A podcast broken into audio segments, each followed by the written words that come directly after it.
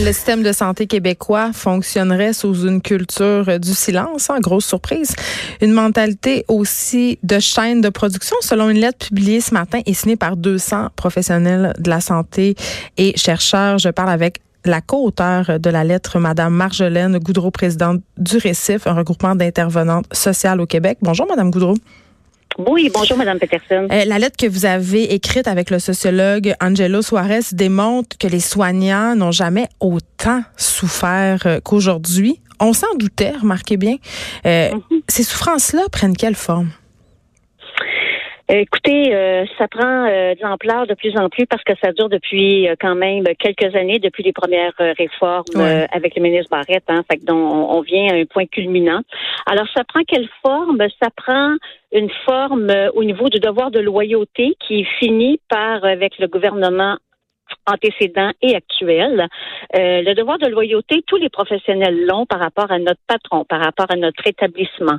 Mais notre devoir de loyauté envers la population, euh, c'est notre devoir aussi comme professionnels, comme employés, de dire à l'intérieur de nos services Qu'est-ce qui fait en sorte qu'on n'est plus capable de rendre les mêmes services et les mêmes bons services maintenant? C'est parce que tout au niveau de la gestion ligne depuis 15 années à peu près euh, commence à faire des dégâts considérables. Et euh, quand on n'est plus capable de travailler correctement auprès des familles, auprès des personnes âgées, parce que dans le fond, cette forme de gestion-là nous oblige à travailler de plus en plus vite Hmm. avec de moins en moins de temps. Mais vous parlez d'une approche euh, industrielle, presque comme dans une usine? Tout à fait. Tout à fait. On fait le parallèle, bien sûr, avec du toyotisme en santé. Au début, c'est comme ça qu'on l'appelait euh, il y a une quinzaine d'années. Je voulais dire qu'il y a une méthode qui porte un nom, la méthode Toyota, qui c'est un modèle de gestion industrielle, mais là, c'est appliqué dans nos établissements de santé. C'est ce que je comprends. Tout à fait, en santé et services sociaux. Oui, exactement. Donc, c'est comme une chaîne de montage. Il y a des gens qui appellent pour avoir des services. Ils sont reçus à l'accueil psychosocial si je parle des services de première ligne. On fait une évaluation, on les réfère. Ils attendent encore dans une autre équipe avec une autre liste d'attente. Je travaille, euh, je fais une petite évaluation. Oh, j'ai un enfant qui a un retard de développement par exemple. Alors, je fais une évaluation, je constate ça. Hmm, c'est une autre équipe à côté de moi, stimulation précoce, euh, qui eux autres font de la stimulation. Je réfère à cette équipe-là. Ils ont aussi leur propre liste d'attente. Hmm. Ils font une petite évaluation. Hmm, ils sont inquiets on le réfère dans le milieu hospitalier, Sainte-Justine, Rivière-des-Prairies, pour avoir un diagnostic. C'est kafkaïen, je comprends. Écoute, au final, les enfants ont 4 ans, 4 ans et demi, 5 ans. Et là, on leur dit, ben nous, on travaille dans 0,5 ans. Fait que là, maintenant qu'il va à l'école, ben c'est la psychologue de l'école, c'est euh, la, euh, la psychoéducatrice. Et on sait que dans le milieu de l'enseignement, il n'y a pas plus de services qu'en santé, services ben sociaux. là, euh, Finalement, qu'est-ce que les familles font euh, quand ton enfant a un retard de langage, puis tu veux une orthophoniste? Ils s'en vont au privé payer une mm. orthophoniste.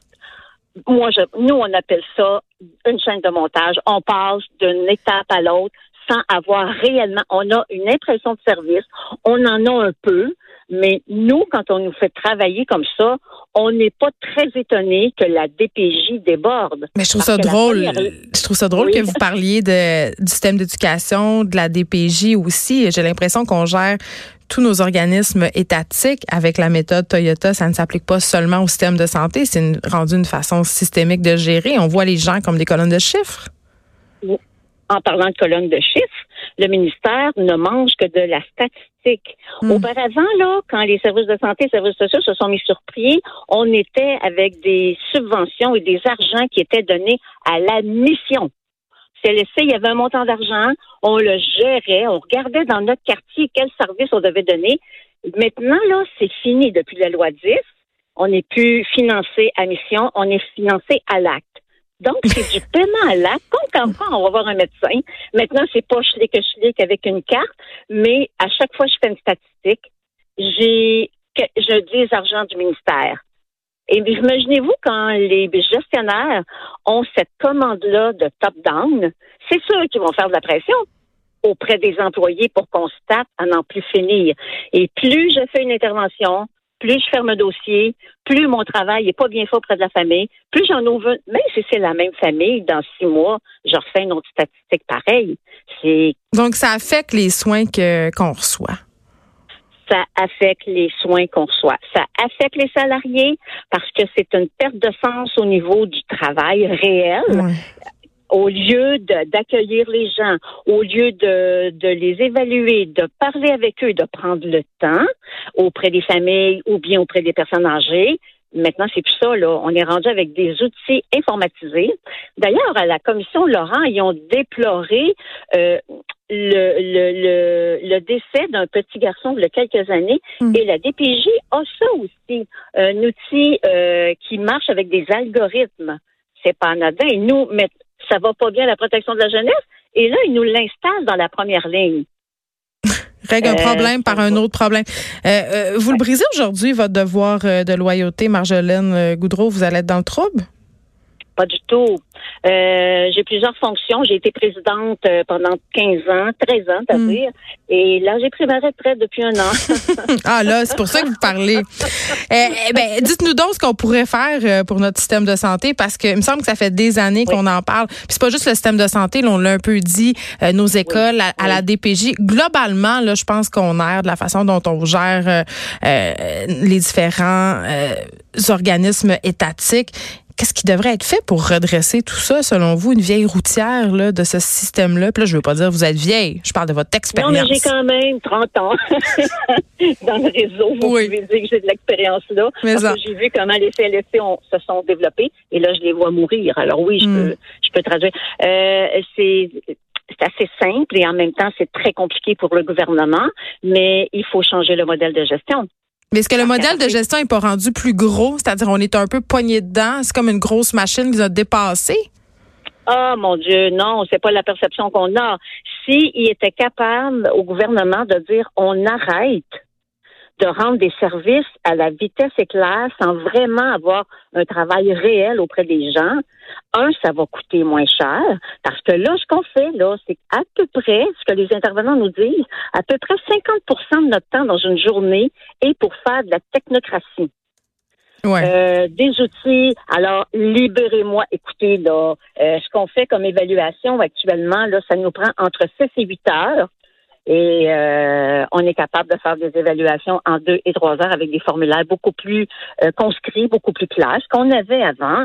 Et mais là, on comprend bien que on, dit souvent ça. Hein, la meilleure façon de faire rentrer le privé, c'est de détruire le public. Et c'est ce qu'il est en train de faire.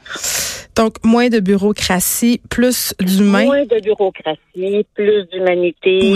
Les intervenants n'ont plus la possibilité d'avoir un adjoint clinique. Euh, pour j'ai une famille, le, la situation est grandiose. On veut intervenir, mais c'est pas toujours évident. On a besoin nous d'avoir quelqu'un à qui aller parler d'une situation. Ça n'existe plus depuis des années. On est pris toute seule dans nos bureaux en train de voir qu'est-ce que je fais à réfléchir toute seule. C'est impossible. Là. Puis c'est sûr qu'à un moment donné, ça finit par être euh, très dramatique pour les familles et les personnes. Euh, en 2015, là, on a déposé un grief syndical à l'époque quand j'étais présidente. Et il y avait des firmes Proaction et compagnie qui étaient rentrées faire du ligne.